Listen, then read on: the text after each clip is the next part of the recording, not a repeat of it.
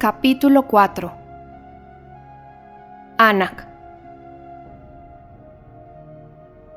Una hermosa mañana de aquel mismo mes de marzo, creo que era el sábado 29, día de San Eustaquio, nuestro joven amigo el estudiante Jean Frollo del Molino se percató al vestirse de que los greguescos que contenían su bolsa no hacían ningún sonido metálico. Pobre bolsa, dijo sacándola de la faltriquera ni la más pequeña moneda, que cruelmente te han destripado los dados, las jarras de cerveza y Venus. Qué vacía, arrugada y flácida estás, pareces la garganta de una furia. Yo les pregunto, señor Cicerón y señor Séneca, cuyos ejemplares totalmente apergaminados veo esparcidos por el suelo, ¿de qué me sirve saber, mejor que un acuñador de monedas o que un judío del Ponto Jean-Georges, que un escudo de oro con la corona vale 35 senos de 25 sueldos y 8 dineros parisenses cada uno? Y que un escudo con la media luna vale 36 oncenos de 26 sueldos y 6 dineros tornenses por pieza, si no tengo un miserable liarte negro para apostarlo al 6 doble. Oh, cónsul Cicerón, no es esta una calamidad de la que se pueda salir airoso con parífrasis. Quedat monum imperum en impero, así como, pero en verdad. Continuó vistiéndose muy atribulado. Una idea había acudido a su mente mientras se ataba los botines, pero al principio la rechazó sin embargo, acudió de nuevo y se puso el chaleco al revés, signo evidente de un violento combate interior. Al final, arrojó bruscamente el gorro al suelo y exclamó ¿Qué se le va a hacer? Lo que tenga que ser será. Voy a ir a casa de mi hermano. Me ganaré un sermón, pero también me ganaré un escudo. Se puso apresuradamente su casaca de abultadas sombreras, recogió el gorro y salió a la desesperada. Bajó por la calle Arp hacia la Cité. Al pasar por delante de la calle Uchat, el olor de aquellos admirables espetones girando sin cesar fue a cosquillarle el aparato olfativo y dirigió una mirada amorosa al ciclope asador que arrancó un día al franciscano Calatagirón esta patética exclamación: Veramente que este reticerí sono cosa estupenda. Pero ya no tenía con qué pagar y se adentró exhalando un profundo suspiro bajo el pórtico del Petit Châtelet enorme trébol doble de torres macizas que guardaba la entrada de la cité.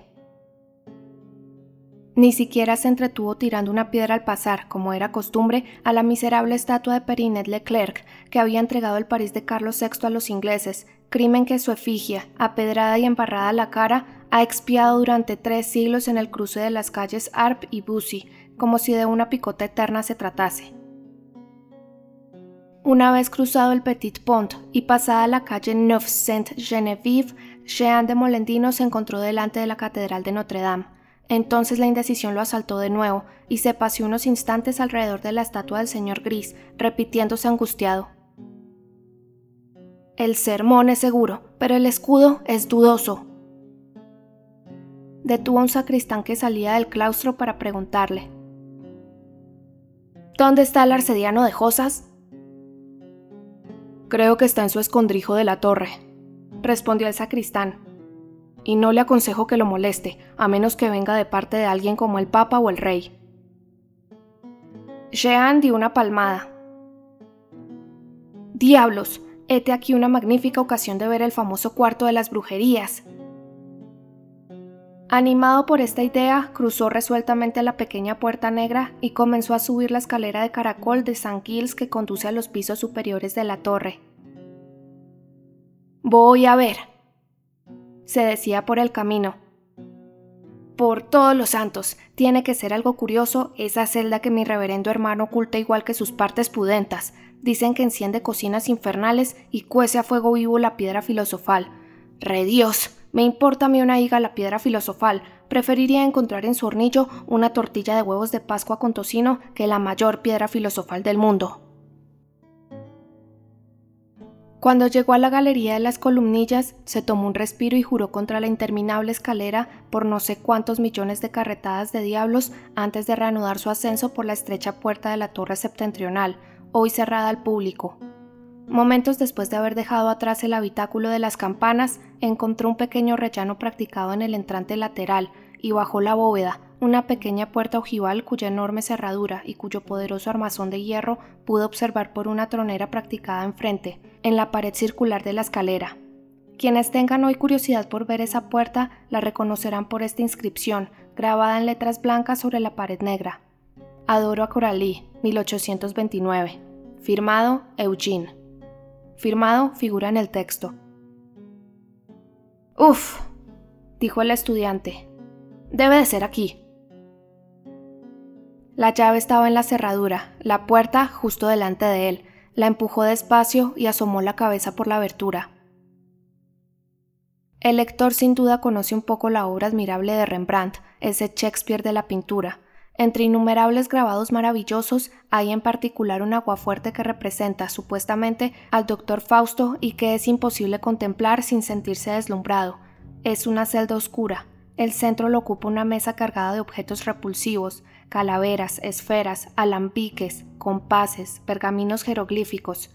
El doctor está delante de la mesa, con una gran opalanda y un gorro de piel calado hasta las cejas. Solo se le ve medio cuerpo, está medio levantado del inmenso sillón, apoyando las manos crispadas en la mesa, y mira con curiosidad y terror un gran círculo luminoso, formado por letras mágicas que brillan la pared del fondo como el espectro solar en una cámara oscura. Ese sol cabalístico parece temblar, y su resplandor misterioso llena la lóbrega celda.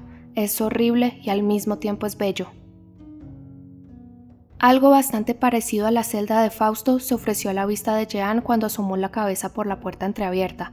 Era igualmente un reducto sombrío y apenas iluminado.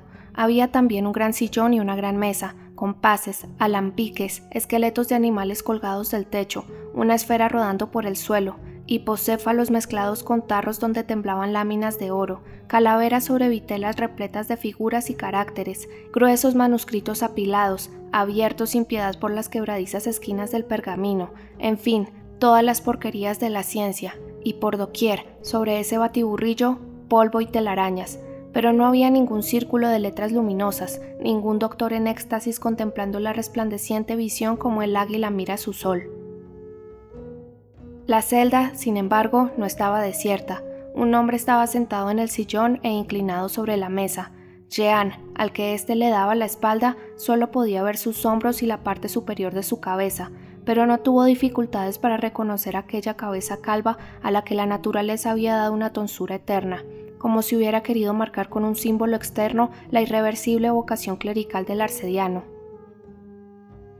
Jean reconoció pues a su hermano pero la puerta se había abierto con tal lentitud que nada había advertido a don Claude de su presencia. El curioso estudiante aprovechó esta circunstancia para examinar a placer la celda durante unos instantes. Un ancho hornillo, en el que no se había fijado al principio, se encontraba a la izquierda del sillón, debajo de la lucera.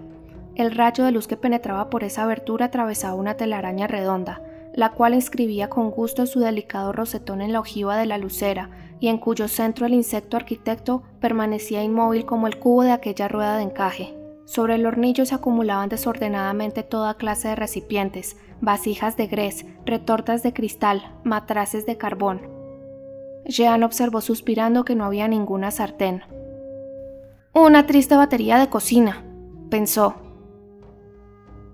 Además, tampoco había fuego, incluso parecía que no lo había encendido desde hacía mucho. Una máscara de cristal, que Jean descubrió entre los utensilios de alquimia y que sin duda serviría para proteger el rostro del arcediano cuando elaboraba alguna sustancia peligrosa, estaba en un rincón, cubierta de polvo y como olvidada. Al lado había un fuelle no menos polvoriento, cuya tapa llevaba esta leyenda incrustada en letras de cobre. Espira, espera. Sopla, espera. En las paredes había escritas más leyendas, según era costumbre entre los herméticos, unas trazadas con tinta, otras grabadas con un punzón de metal. Por lo demás, letras góticas, letras hebreas, letras griegas y letras romanas aparecían mezcladas. Las inscripciones proliferaban sin orden ni concierto, unas encima de otras, las más recientes tapando las más antiguas, todas enmarañadas como las ramas de un matorral, como picas en una batalla. Era, en efecto, una mezcla bastante confusa de todas las filosofías, de todas las fantasías, de todos los conocimientos humanos. Algunas destacaban sobre las demás como una bandera sobre puntas de lanza. En la mayoría de los casos era una breve divisa latina o griega, de esas que también formulaban en la Edad Media. Unde, inde, homo homini monstrum, astra, castra, nomen, numen, supere aute, flat ubi pult, etc. ¿De dónde? De ahí, el hombre es un monstruo para el hombre, los astros, la fortaleza, el nombre, el poder divino, gran libro, gran mal, atrévete a saber, sopla donde quiere. Algunas veces una palabra desprovista de todo sentido aparente. Anacofagía, lo que quizá ocultaba una alusión amarga al régimen del claustro, otras una sencilla máxima de disciplina clerical formulada en un exámetro reglamentario. Coelestem dominium, terrestrem dicito domnum. Llama domine al Señor celeste y domne al Señor terrestre. Había también pasim de los grimorios hebreos, de los que Jean, muy poco fuerte en griego, no entendía nada, y todo ello estaba salpicado por todas partes de estrellas, figuras humanas o de animales y triángulos que se intersecaban, lo que no contribuía poco a que la pared carrapateada de la celda pareciese una hoja de papel sobre la que un mono hubiera paseado una pluma cargada de tinta. El conjunto del cuarto, por lo demás, presentaba un aspecto general de abandono y de deterioro, y el mal estado de los utensilios permitía suponer que su dueño había sido apartado hacía ya bastante tiempo de sus trabajos por otras preocupaciones. Dicho dueño, sin embargo, inclinado sobre un vasto manuscrito adornado con pinturas extrañas, parecía atormentado por una idea que invadía sin cesar sus meditaciones. Esto es al menos lo que Jean dedujo al oírlo decir, con las intermitencias pensativas de un soñador que piensa en voz alta. Sí, Manu lo dice y Zoroastro lo enseña. El sol nace del fuego, la luna del sol. El fuego es el alma del gran todo. Sus átomos elementales rebosan y fluyen incesantemente por el mundo en corrientes infinitas. En los puntos en que esas corrientes se entrecruzan en el cielo, producen la luz.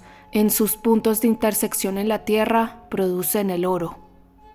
La luz, el oro, la misma cosa. El fuego en estado concreto, la diferencia de lo visible a lo palpable, del fluido al sólido para la misma sustancia, del vapor de agua al hielo. Nada más. Eso no son sueños, es la ley general de la naturaleza. Pero ¿cómo hacer para extraer de la ciencia el secreto de esta ley general? Esta luz que inunda mi mano es oro. Vaya que sí. Esos mismos átomos dilatados según determinada ley. No hay más que condensarlos según otra ley determinada. ¿Cómo hacerlo?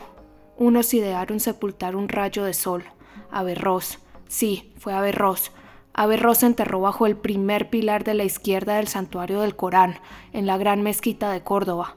Pero no se podrá abrir la fosa para ver si la operación ha sido un éxito hasta dentro de ocho mil años. ¡Demonios! Dijo Jean para sí. Sí que se hace esperar un escudo.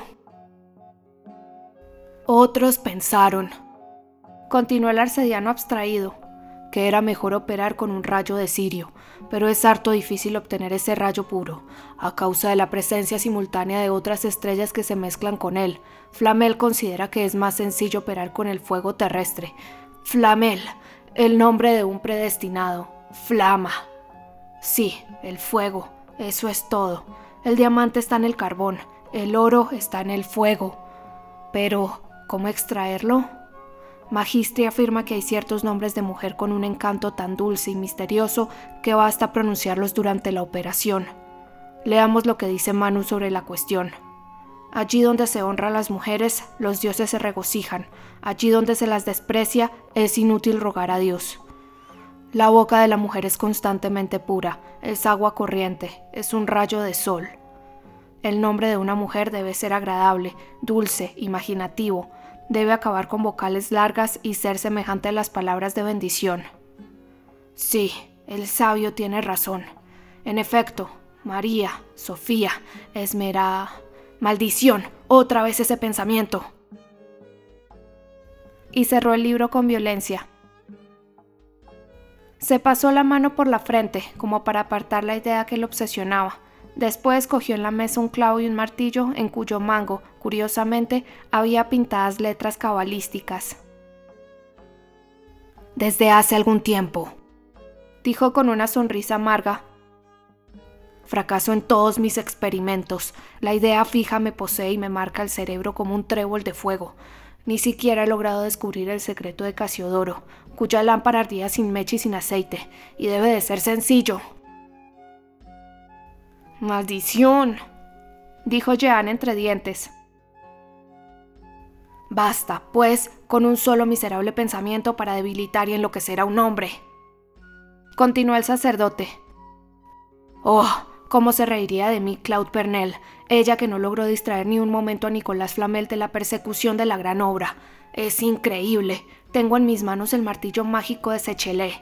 A cada golpe que desde el fondo de su celta daba el temible rabino sobre este clavo con este martillo, aquel de sus enemigos al que había condenado, aunque estuviera dos mil lenguas, se hundía un codo en la tierra que lo devoraba. El propio rey de Francia, por haber llamado desconsideradamente una noche a la puerta del taumaturgo, se hundió hasta las rodillas en el suelo de París. Esto sucedió hace menos de tres siglos. Pues bien, yo tengo el martillo y el clavo, y no son herramientas más formidables en mis manos que un mazo de tonelero en las manos de un cuchillero. Sin embargo, no se trata más que de encontrar la palabra mágica que pronunciaba Siechele al golpear el clavo. Una frusilería, pensó Jean. Veamos, intentémoslo. Prosiguió vivamente el arcediano. Si lo consigo, veré surgir la chispa azul de la cabeza del clavo. Emen etan, emen etan. No, no es eso. Sigue Ani, sigue Ani. Que este clavo abra la tumba quien quiera que lleve el nombre de Fibus. Maldición, otra vez siempre eternamente la misma idea y arrojó el martillo con rabia. Después se hundió en el sillón y se inclinó sobre la mesa de tal modo que Jean lo perdió de vista detrás del enorme respaldo. Durante unos minutos solo vio su mano convulsiva crispada sobre un libro. De repente, don Claude se levantó, cogió un compás y grabó en silencio en la pared, en letras mayúsculas, esta palabra griega. Anak. Mi hermano está loco, se dijo Jean, Habría sido mucho más sencillo escribir Fatum. No todo el mundo tiene la obligación de saber griego. El arcediano se sentó de nuevo en su sillón y apoyó la cabeza en las manos, como hace un enfermo al que le arde la frente. El estudiante observaba sorprendido a su hermano. No sabía él que ponía su corazón al descubierto, que no observaba ninguna ley en el mundo salvo la buena ley natural, que dejaba fluir libremente sus pasiones y cuyo lago de las grandes emociones estaba siempre seco a fuerza de practicar todas las mañanas nuevos desaguaderos. No sabía él con qué furia ese mar de las pasiones humanas fermenta hierba cuando se la niega toda salida, cómo se acumula, cómo crece, cómo se desborda, cómo desgarra el corazón, cómo estalla en sollozos interiores y en sordas convulsiones hasta que rompe los diques y sale del lecho. La envoltura austera y glacial de Claude Frollo, esa fría superficie de virtud escarpada e inaccesible, había engañado siempre a Jean. El alegre estudiante nunca se había parado a pensar en la lava hirviente, furiosa y profunda que hay debajo de la frente nevada del Etna. No sabemos si tomó súbitamente conciencia de estas ideas, pero pese a lo alocado que era, comprendió que había visto algo que no habría tenido que ver, que acababa de sorprender el alma de su hermano mayor en uno de sus aspectos más secretos, y que era preciso que Claude no se enterase. Al ver que el arcediano había caído de nuevo en su inmovilidad inicial, retiró la cabeza muy despacio e hizo ruido de pasos detrás de la puerta, como alguien que llega y que advierte de su llegada. Entra, dijo el arcediano desde el interior de la sala. Te esperaba. He dejado expresamente la llave en la puerta. Entra, maese Jack. El estudiante entró muy decidido. El arcediano, a quien tal visita incomodaba sobremanera en tal lugar, se revolvió en el sillón. ¿Cómo? ¿Eres tú, Jean? Una J al fin y al cabo, dijo el estudiante con su cara colorada, desvergonzada y alegre. El rostro de don Claude había recuperado su expresión severa.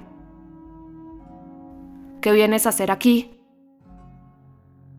Hermano, respondió el estudiante, esforzándose en adoptar una actitud decente, piadosa y modesta, y dándole vueltas al gorro entre sus manos con un aire inocente.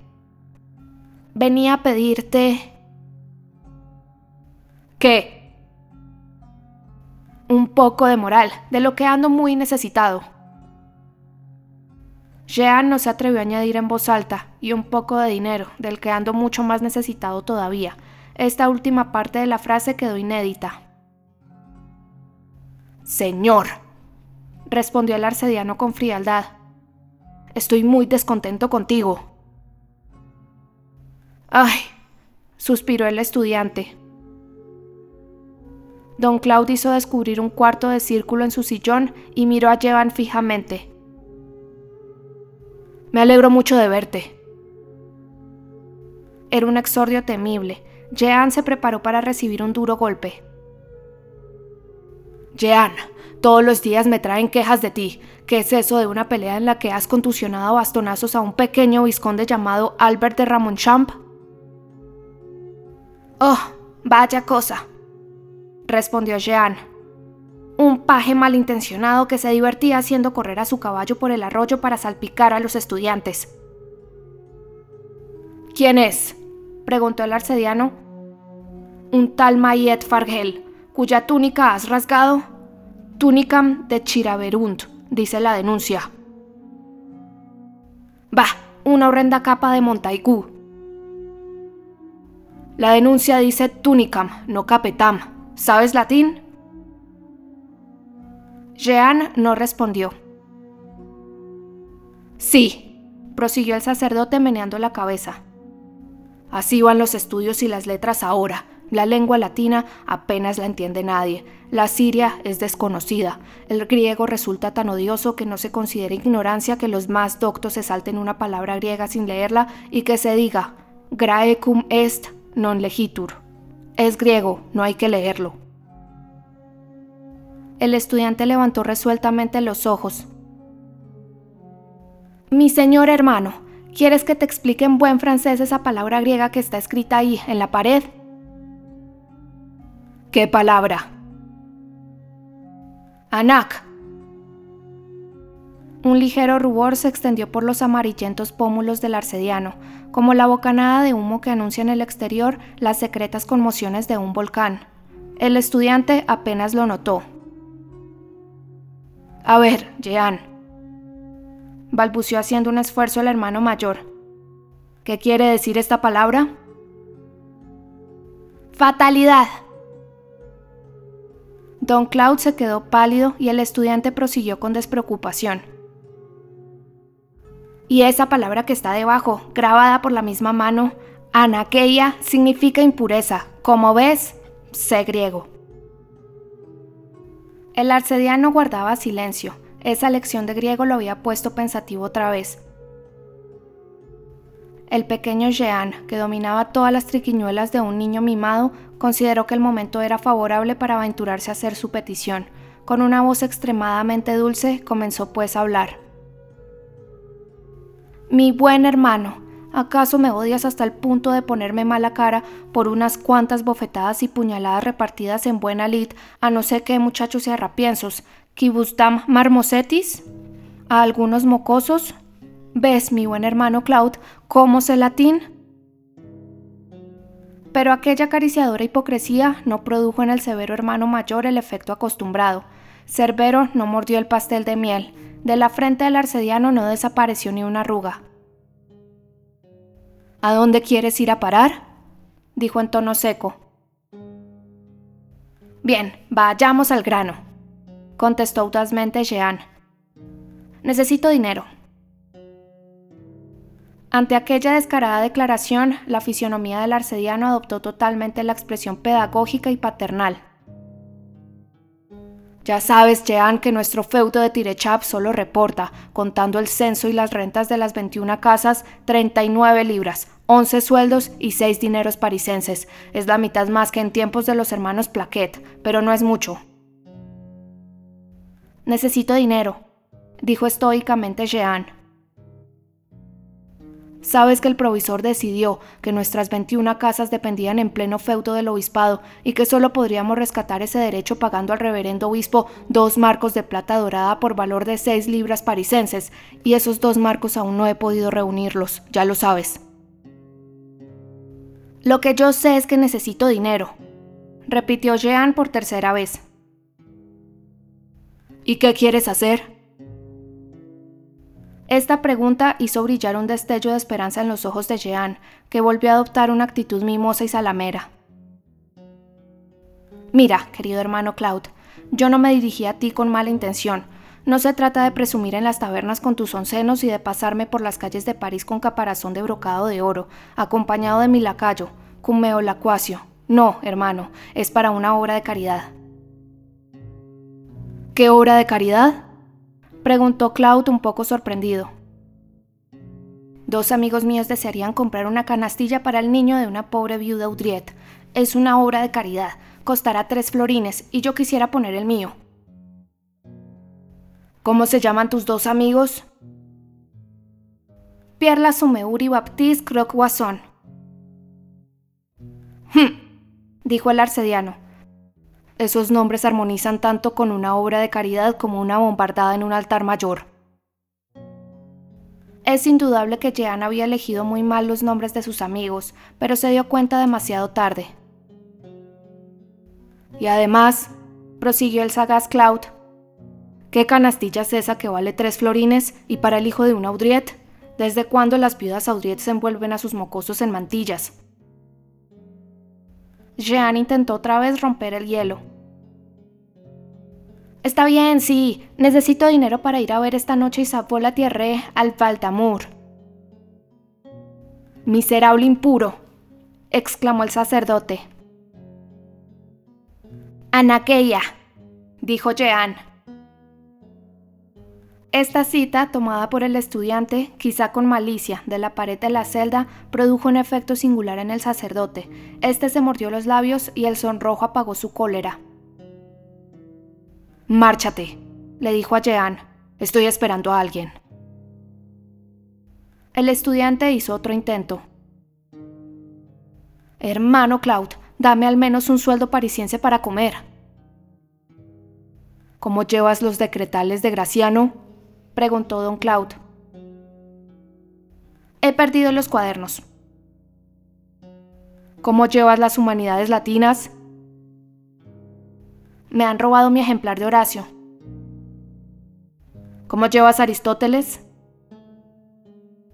Repámpanos, hermano. ¿Cuál es ese padre de la iglesia que dijo que los errores de los herejes se han refugiado siempre en las zarzas de la metafísica de Aristóteles? Condenado Aristóteles. No quiero desgarrar mi religión con su metafísica.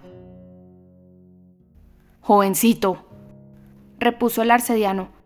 La última vez que vino el rey había en su séquito un hidalgo llamado Philippe de Comín, que llevaba bordada en la gualdrapa del caballo su divisa, sobre la cual te aconsejo que medites qui non laborat non manducet, que el que no trabaje no coma.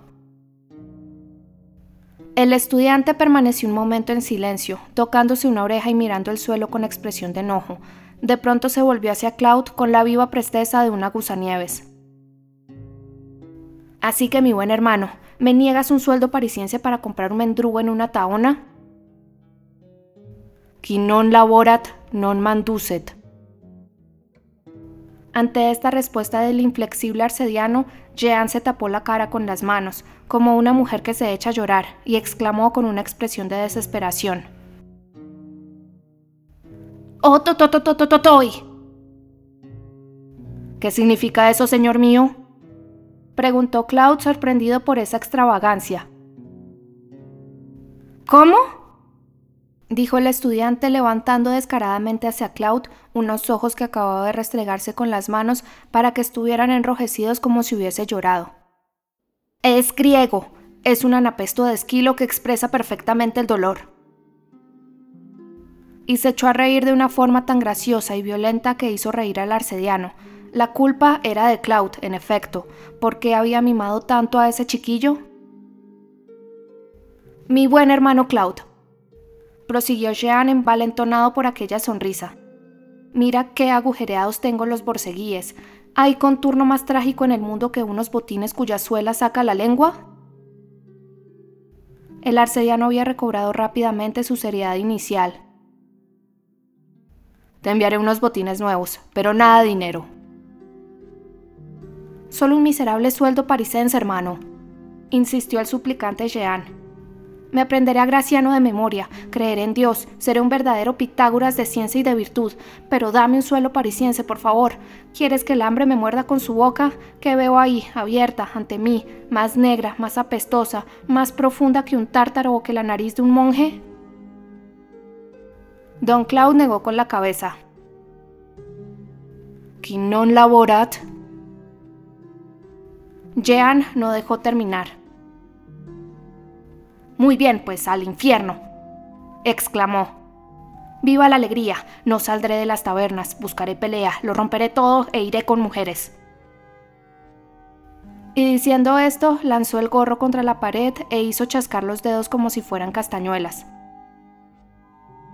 El arcediano lo miró con una expresión sombría. Jean, no tienes alma, en ese caso, según Epicuro, carezco de un no sé qué, hecho de algo que no tiene nombre. Jean, hay que pensar seriamente en corregirte. Ah, vaya, exclamó el estudiante, mirando alternativamente a su hermano y los alambiques del hornillo. Así que aquí todo es retorcido, las ideas y los recipientes.